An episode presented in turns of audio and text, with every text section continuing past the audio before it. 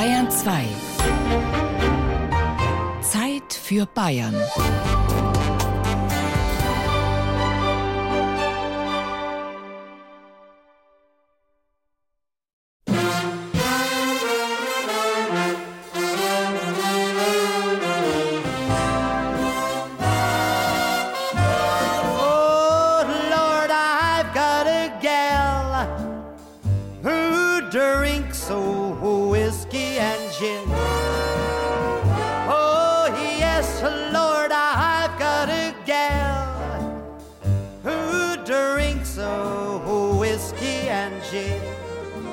Habe ein Mädchen, das trinkt Whisky und Gin, singt Johnny Ray in dieser Nummer von 1951 und es klingt besorgt. Zwar sorgt er sich weder um Leberwerte noch Figur der Angebeteten, wie es heutige Sänger vielleicht täten, aber ihm schwant, dass ihn so ein Mädel bald wieder verlassen wird.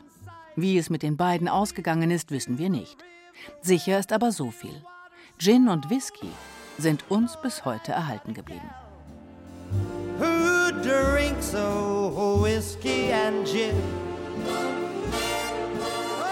Aber sind sie uns eigentlich erhalten geblieben? Den Briten und den Amerikanern sind sie sicherlich erhalten geblieben. Dort gehören sie zur Kultur. Wer denkt bei Gin nicht an englische Clubs und bei Whisky ans schottische Hochland oder die amerikanischen Südstaaten? Deutschland hingegen steht für Korn und Obstbrände. Oder nicht? Laut dem Internetportal Statista verzeichnet Deutschland beim Whisky seit 2010 einen jährlichen Umsatzzuwachs von 1,7 Prozent und liegt beim Konsum im weltweiten Vergleich momentan auf Platz 5 nach den USA, Frankreich, Großbritannien und Spanien. Und Gin scheint nach dem Craft-Beer-Boom nun der neue Überflieger zu sein. So titelte die deutsche Ausgabe der New York Times im November 2016 schon Beyond Beer.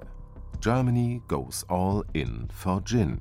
Sinngemäß übersetzt, nach dem Bier ist Deutschland jetzt ganz wild auf Gin. Haben wir es also mit einem Gin- bzw. Whisky-Boom zu tun? Gar mit einem fränkischen Boom? Tatsächlich bemerkt der aufmerksame Barbesucher auch hier die stetig wachsende Auswahl an Malt Whisky, Gin und Tonic-Sorten, darunter auch immer wieder einheimische. Ist die Region der Privatbrauereien und Obstbrenner jetzt also auch die der Gin- und Whisky-Produzenten? Unterwegs auf der Konsumenta 2017.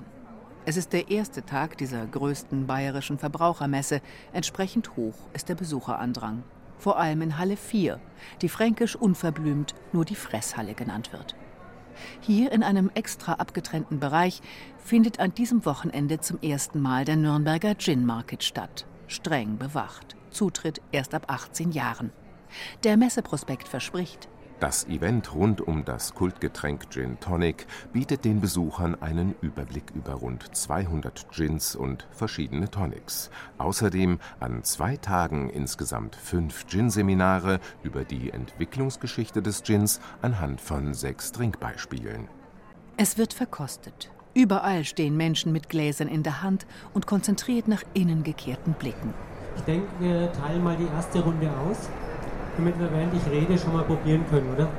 Alexander Damm ist weder professioneller Spirituosenhersteller noch Barbetreiber. Er ist Apotheker und damit den Ursprüngen des Gins aber erstaunlich nahe. Als Erfinder des Gins gilt der im hessischen Hanau geborene Mediziner Franz de Le Boët, der um 1650 in Holland auf Basis von Alkohol und Wacholder spezielle Tropfen entwickelte, die gegen Magenbeschwerden eingesetzt werden sollten. Das Getränk taufte er auf den Namen Jenever, einer Ableitung des niederländischen Jeneverbes oder des französischen Genièvre, also Wacholder. Am besten als erstes einen kurzen Blick auf das Glas, auf die schöne Farbe werfen. Als zweites eventuell linkes Nasenloch, rechtes Nasenloch leicht riechen.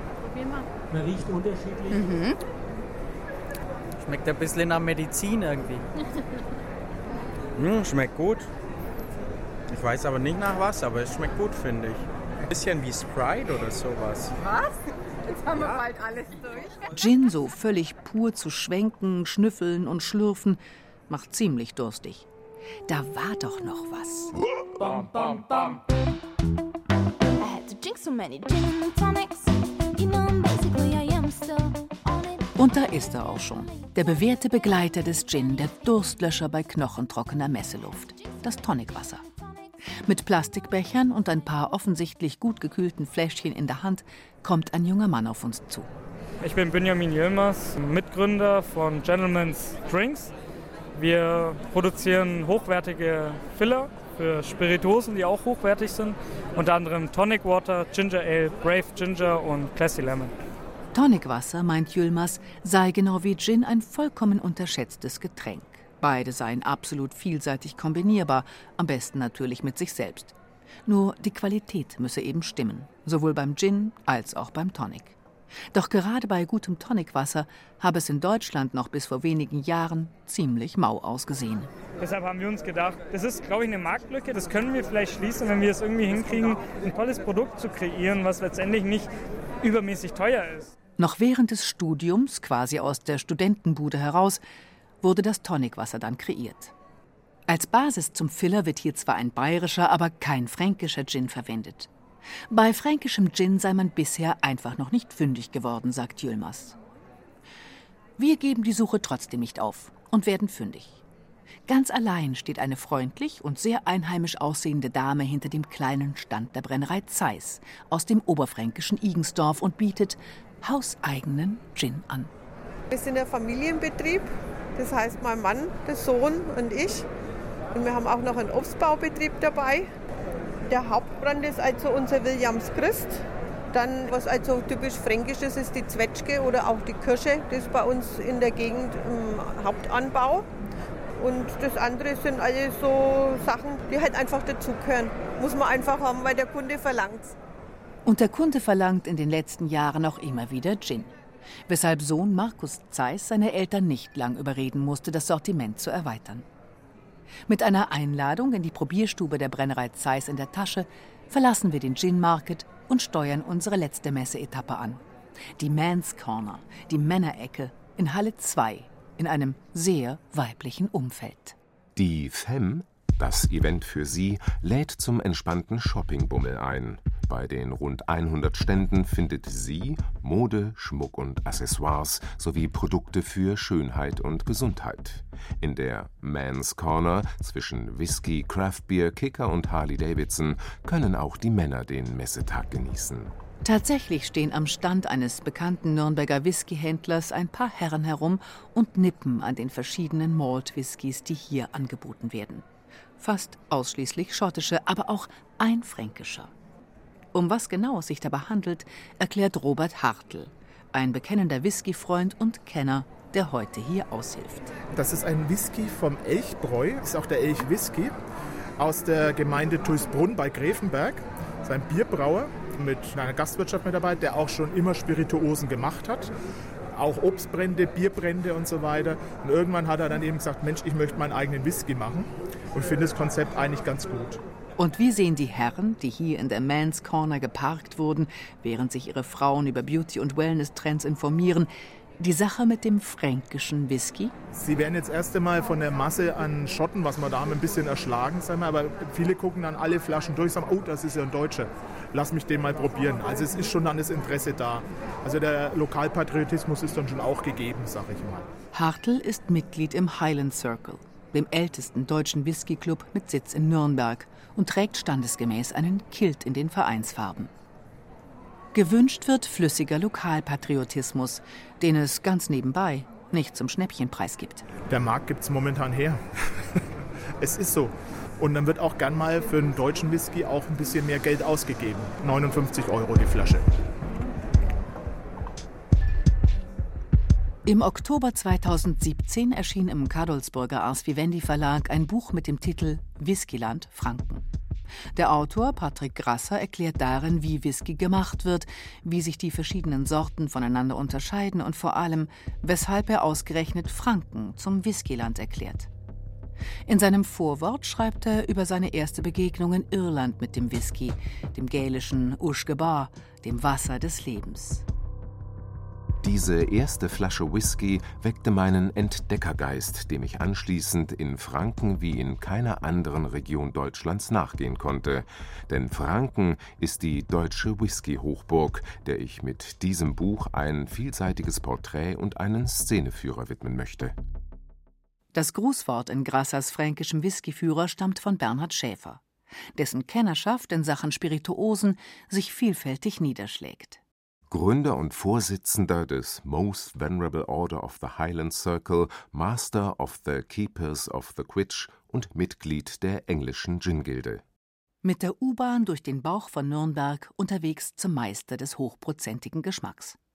Im Gepäck eine Reihe von Fragen rund um die Themen Whisky und Gin allgemein und die fränkische Variante im Speziellen. Zunächst aber gilt es, eine Frage zu klären, die nicht erst durch die Eindrücke auf der Konsumenta entstanden ist. Ist es richtig, von einem Boom zu sprechen? Erleben wir also gerade einen Whisky-Boom? Es gibt immer mehr Varianten auf dem Markt, wo es vor 20 Jahren von einer Brennerei einfach einen zwölfjährigen Whisky gab, kannst du jetzt ohne Probleme halt zehn verschiedene Varianten von denen kaufen.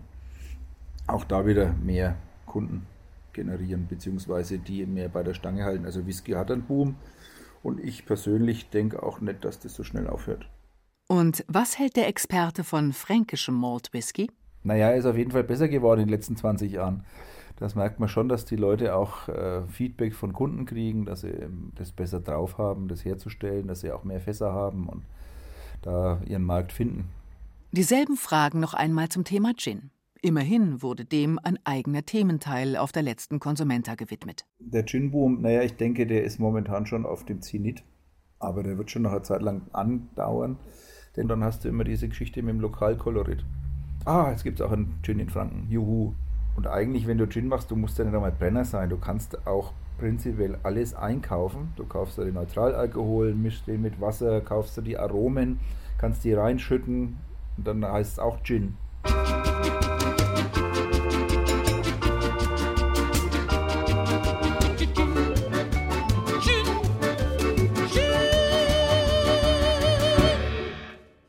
Wir sind im südlichsten Teil des Landkreises Forchheim in Oberlindelbach unterwegs, einem Ortsteil von Markt Igensdorf, bekannt als klassisches Obstanbaugebiet und für seine Brennereien. Ungefähr 30 aktive Brenner gibt es hier, eine respektable Menge in einer nur knapp 5000 Einwohner zählenden Gemeinde. Man dürfe sich nun aber nicht vorstellen, dass die Igensdorfer ständig leicht angeheitert durch die Gegend marschieren, lacht Markus Zeiss, dessen Gin wir schon auf der Messe kennengelernt haben. Nee, es soll ja verkauft werden und nicht selber getrunken. ja, also von den 30 aktiven Brennern sind halt ungefähr so um die 10, 15, die dann noch so richtig in größeren Mengen regelmäßig brennen, andere dann vielleicht nur alle zwei, drei Jahre. So teilt sich das dann auf. Ne? Wir sind hier ein Vollerwerbsbetrieb und zwar ein Obstbau-Vollerwerbsbetrieb und da gehört eben dann die Brennerei mit dazu. Die schauen wir uns jetzt mal an. Jetzt sind wir hier im Herzstück, das ist die Brennerei. Ja, kleiner Verkaufsraum dazu. Und äh, das ist der Brennkessel, ganz normaler Kupferkessel. Da gibt es einmal die Brennblase, das ist das äh, runde, große hier in der Mitte. Mit dem, ja, alles aus Kupfer. Oben drüber ist der Rosenhut, das ist also quasi dieser Teil hier. Da gibt es verschiedene Ausführungen. Also manche, die machen das dann so oval wie eine Zwiebel oder, oder ganz katzengerade. Das ist Geschmackssache. Die Maische, das vergorene Obst, das wird in den Brennkessel eingefüllt und äh, dann wird die Klappe geschlossen und äh, gut verschraubt. Dann machen wir Feuer. In diesem Fall wir schön hier mit Holz. Und dann so, Wir haben hier ungefähr so um die 150 Liter Inhalt von der Maische. Und es dauert ungefähr eine Stunde, bis der Kessel dann kocht und der Destillationsprozess dann beginnen kann.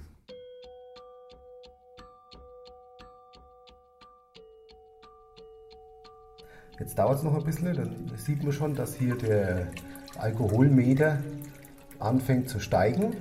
Das zeigt uns dann an, wie stark unser Alkohol ist, der hier rausläuft.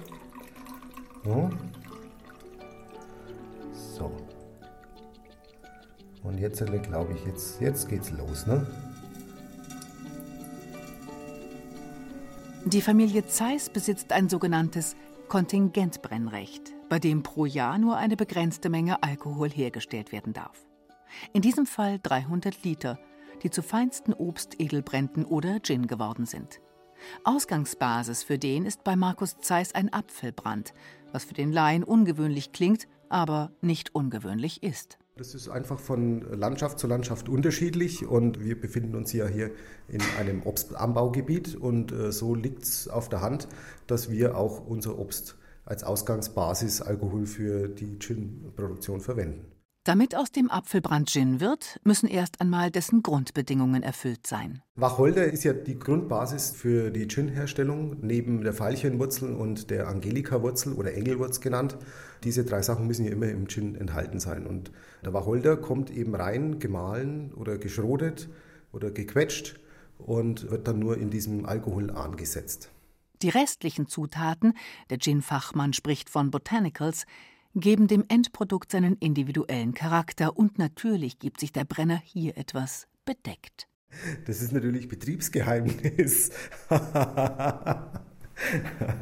ja, aber es gibt äh, da verschiedene Geschmacksrichtungen. Wir, wir haben also einen Gin, der ist eher so in die fruchtige, orangige, zitronige Richtung. Das heißt also auch, werden mit Sicherheit dann Orangen, Zitronen und Limetten und solche Sachen drinnen sein.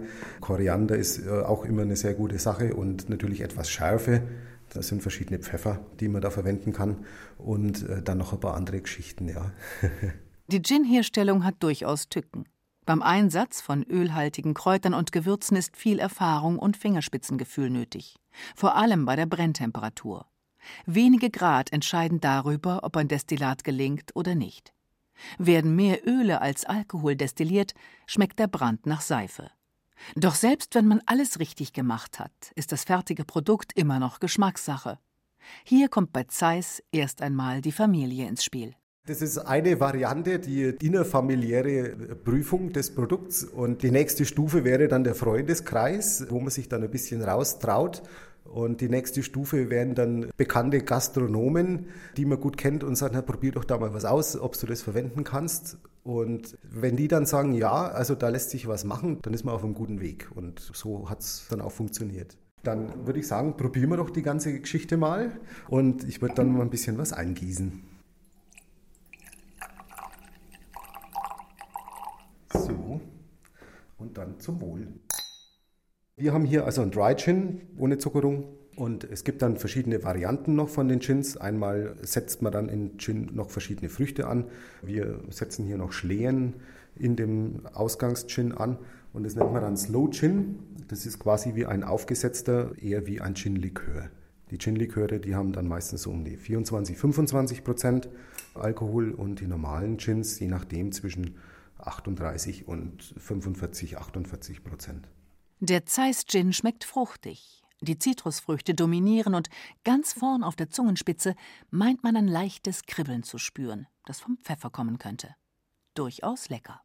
Da schmeckt man das solide Handwerk. Deshalb schreckt Markus Zeiss ein mögliches Ende des Gin-Booms auch keineswegs. Es gibt immer eine Option. Also im Moment, was sehr stark beworben wird, ist natürlich Rum, was als nächstes kommt. Und äh, dann wartet man schon wieder auf Cognac. Das war auch schon lange nicht mehr in der Werbung oder ist schon lange nicht mehr groß gehypt worden. Und äh, dann sieht man wieder weiter, was kommt. Ja, es ist ja immer wieder ein Kreislauf, was immer wieder neu kommt. Dann ist mal wieder Wodka an der Reihe. Ne? Und äh, so zieht sich das immer wieder durch im drei, vier Jahresrhythmus.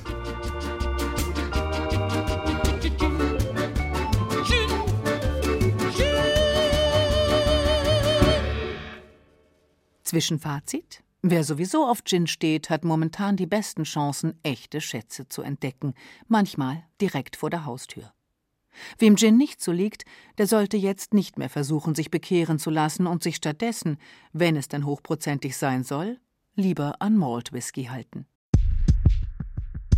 Wer sich für Malt Whisky interessiert und auch intensiv damit befasst, stößt irgendwann unweigerlich auf die Keepers of the Quaich. Zu Deutsch die Bewahrer des Kelches. Das klingt gewichtig und soll es auch. Die Vereinigung wurde 1988 von vier großen schottischen Whiskybrennern gegründet, um die internationale Verbreitung des schottischen Whiskys zu fördern, mit einem cleveren Marketingkonzept. Tradition. Deshalb liest sich die Liste der Schirmherren auch wie eine höfische Gästeliste. The Right Honourable the Earl of Elgin and Kincardine, the Right Honourable the Lord Macfarlane of Bearston, the Right Honourable Annabel Meikle ist seit 2015 die Direktorin der Keepers of the Quaich. Die aus Edinburgh stammende Whisky-Fachfrau ist zum ersten Mal in Franken und räumt zunächst mit einem Vorurteil auf. Dem, dass alle Schotten Whisky trinken. Nein, ich fürchte, so ist es nicht, aber es ist ein liebenswerter Irrglaube und ich denke, wir sollten ihn aufrechterhalten. Die meisten Leute in Schottland trinken Wodka, Bier oder Wein, aber es gibt ein wachsendes Interesse an Whisky, speziell an schottischem Whisky. Die Leute fangen an zu experimentieren und sich weiterzubilden, indem sie öfter in gute Whisky-Bars oder zu Whisky-Vorführungen gehen oder Clubs beitreten und zusammen mit ihren Freunden lernen. Das ist ein guter Weg, um zu verstehen und den Whisky mehr zu schätzen. Später werden wir Annabel noch einmal treffen, und zwar in der Nürnberger Hausbrauerei Altstadthof. Doch zunächst sind wir dort mit deren Inhaber verabredet. Reinhard Engel ist Diplombraumeister und Brenner. Neben verschiedenen Biersorten stellt er seit Jahren auch Maltwhisky aus ökologisch angebauten Rohstoffen her, und zwar so gut, dass er dafür immer wieder Preise erhält. 2015 den des besten deutschen Whiskys, verliehen vom Fachmagazin Der Whiskybotschafter. Mit der Möglichkeit, hier eine eigene Brauerei zu machen, haben wir dann auch relativ schnell uns nach einem Brennrecht umgeschaut und haben dann 99 auch ein Brennrecht hier bekommen für diesen Standort. Und nachdem wir dann fünf, sechs Jahre lang aus unseren verschiedenen Biersorten Edelbierbrände destilliert haben und auch verschiedene Versuche gemacht haben, das im Holzfass zu reifen, kam dann 2005 äh, die Entscheidung zu sagen, ja, also wir machen jetzt unseren eigenen Whisky und konnten dann auch mengenmäßig mehr machen, was ja für einen Whisky wichtig ist, weil man muss ja erst einmal in die Vorleistung gehen, muss ja sehr viel Whisky produzieren, damit man in fünf oder in sechs oder in sieben oder in zehn Jahren auch die Menge zur Verfügung hat, die man danach anbieten kann. Im Wesentlichen liegt es daran, dass man für die Whiskyherstellung natürlich immer Fässer benötigt, sehr, sehr viele in der Regel. Die Whiskyproduktion schreibt ja vor, dass Whisky wenigstens drei Jahre und einen Tag im Holzfass gereift werden muss, was zur Folge hat, dass man natürlich schon mal für viele Jahre im Voraus sozusagen sich den Bestand vorlegen muss. Die Fässer sind relativ teuer und wenn man Fässer verwendet, die aus einer Sherry-Produktion oder aus einer Cognac-Produktion kommen, dann muss man doch erhebliche Summen kalkulieren, um eben seinen Whisky in diesen Fässern ausreifen zu lassen. Rund 150 Fässer besitzt Reinhard Engel, die schon ohne den kostbaren Inhalt ein hübsches Sümmchen wert sind. Und dann kommt da noch die Sache mit dem Angel Share dazu, dem Anteil für die Engel, wie die Schotten liebevoll den typischen Verdunstungsverlust bei der Fasslagerung nennen. Etwa vier Prozent bei großen und rund acht Prozent bei kleinen Fässern kommen so pro Jahr an Ertragsausfall zustande und müssten sich zwangsläufig im Verkaufspreis niederschlagen, sagt Engel. Aber Whisky sei eben auch Leidenschaft. Und da müssen wir uns auch nicht verstecken von den Schotten oder von den Iren oder von irgendwelchen anderen Whiskyherstellern, sondern ich denke mal, dass jetzt hier der deutsche oder fränkische Whisky irgendwo schon seinen, seinen Part erfüllen kann. Und das wird Annabel Mickle jetzt testen. Die Direktorin des einflussreichsten schottischen Whiskyverbands lauscht gespannt, als der Chef der Altstadthof Brauerei ihr zwei seiner Whiskys vorstellt. Den Iras PX und den Iras Red. Also einmal haben wir unseren Whisky im Portland-Fass gereift und einmal im Sherry-Fass gereift, gefinisht, etwa ein Jahr. Die erste Reifung erfolgt in Fässern aus amerikanischer Weißeiche getoastet und nach drei bis vier Jahren wird umgelagert in kleine Fässer in diesem Fall eben hier in Ex-Sherry-Fässer und in diesem Fall in Ex-Portweinfässer. PX has a beautiful, very intense prune raisin flavor. PX ist ein wunderbares, sehr intensives Pflaumen- und Traubenaroma, das ihm schöne Farbe gibt. Das schmeckt wunderbar. Ich hätte nie geraten, dass dies ein vier Jahre altes Destillat ist. Ich hätte eher gedacht, es ist viel älter. Es zeigt, dass der Whisky im Sherryfass zusammen mit der ersten Reifung mit der Zeit sehr schön rund geworden ist. That's beautiful. Der gälisch anmutende Name Eira stammt übrigens von einem alten Nürnberger Patriziergeschlecht, in dessen Besitz sich der Eirashof, der heutige Altstadthof, bis Mitte des 16. Jahrhunderts befand. Mm, mm, das ist ein komplett anderes Mundgefühl. Sehr würzig. Zimt, der im Vordergaumen prickelt und dann dieser schokoladige, trockene Abgang. ist etwas Köstliches und scheint auch wieder viel älter zu sein als vier Jahre. Gute Arbeit. Good work. Reinhard Engel nimmt das Lob gelassen entgegen, und man weiß nicht, ob das an der typisch fränkischen Zurückhaltung oder an dem sicheren Wissen über die Qualität seines Whiskys liegt. Vielleicht an beidem.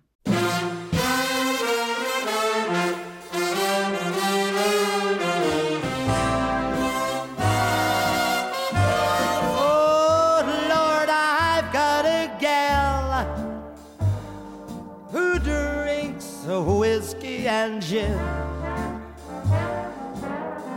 But who? Und damit endet unsere kleine Exkursion in Sachen Gin und Whisky aus Franken. Und der Frage, ob wir es hier nun mit einem Zeitgeistphänomen zu tun haben oder einer ernstzunehmenden Entwicklung. Die etwas unbefriedigende Antwort lautet, beides trifft zu. Aber auf Dauer wird sich nur durchsetzen, was wirklich gut ist. Und das weiß man in Franken vielleicht besser als anderswo. Lots of whiskey and gin, Lord, that gin.